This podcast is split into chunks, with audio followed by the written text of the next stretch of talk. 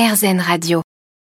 Des chiens pour alerter avant une crise d'épilepsie, c'est l'idée du projet ICON. Il va durer trois ans. Le docteur Patrick Latour est neurologue à l'Institut LATEP dans la Drôme. Alors comment ça a commencé euh, cette idée? Bah, c'est une longue histoire, l'histoire des chiens. C'est-à-dire que depuis plusieurs années qu'on avait des, patients qui nous disaient que leurs chiens euh, détectaient les crises.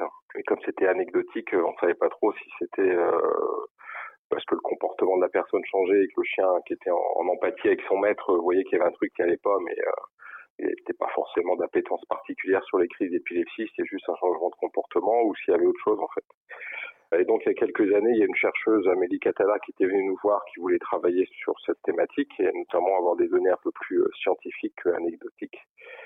Moi, j'étais assez perplexe sur cette recherche. Mais bon, comme on est assez curieux à la tête, on l'a quand même accompagné pour voir ce que ça donnerait. Donc elle avait commencé par euh, faire un interview de nos patients, de voir euh, qui avait des chiens, qu'est-ce qui se passait, etc. Et puis elle a continué son petit bonhomme de chemin et elle a réussi à monter une étude, enfin elle a fait une étude avec euh, d'autres collègues sur une douzaine de personnes épileptiques chez qui prélevait des odeurs, après les odeurs au niveau du front, du cou, des poignets, puis faisait souffler les patients sur un petit coton.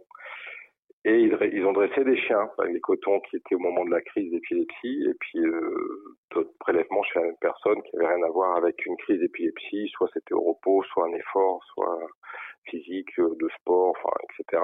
Et euh, bah, force est de constater que sur les cinq chiens qu'ils ont dressés, il y en avait trois qui détectaient 100% des, des cotons avec crise, c'est-à-dire qu'ils mettaient des cotons dans des petites boîtes et puis ils arrivaient à identifier dans quelle boîte il y avait le coton où il y avait eu le prélevé au moment de la.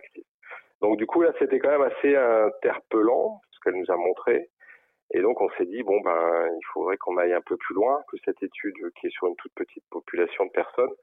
Euh, D'où c'est pas c'est intéressant, c'est une preuve de concept comme on dit, mais c'est pas suffisamment solide en termes de, statistiques. Donc on a réfléchi et là on, a décidé de monter une étude sur une plus grande population de personnes épileptiques, donc sur 100 personnes épileptiques, avec trois grands groupes de différents types de crises.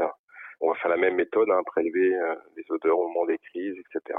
Et on, verra si ces données se confirment. Ce qu'elle avait également vu, c'était que peut-être, certains, il y avait presque même jusqu'à trois heures avant, euh, l'odeur pouvait commencer déjà à se sécréter avant que la crise survienne. Donc il faudra qu'on qu'on étudie aussi euh, combien de temps avant ça peut se voir, le début de sécrétion de l'odeur, mais également combien de temps après.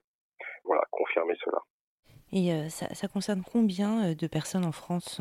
On estime à 600 ou 650 000 personnes qui ont une épilepsie en France, mais sur cette grande population, il y en a quand même 70% où on arrive avec un traitement médicamenteux à ce qu'il n'y ait plus de crise d'épilepsie.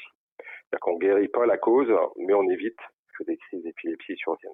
Nous, on se concentre sur l'Institut LATEP aux personnes qui ont toujours des, des crises qui persistent malgré les essais de traitement, et puis même des, des personnes qui ont beaucoup, beaucoup de crises d'épilepsie et des, ce qu'on appelle des comorbidités associées avec des difficultés cognitives, enfin différents handicaps associés. Donc on est quand même sur une petite partie de population, mais pour quand même, le, malheureusement, l'autonomie est impactée par la maladie ou la cause. Et donc si on pouvait trouver des, des solutions qui permettraient de prévenir la crise, en tout cas de, permettre aux personnes de se mettre en sécurité, on, est assez preneur.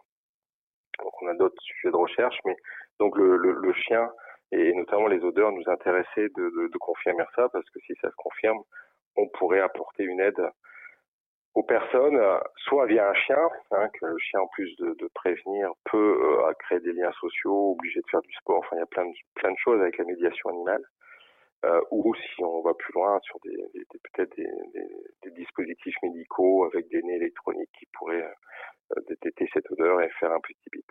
Donc voilà un petit peu le, le, le projet. Le docteur Patrick Latour, neurologue à l'Institut LATEP euh, dans la Drôme, l'idée c'est d'améliorer le quotidien des personnes épileptiques.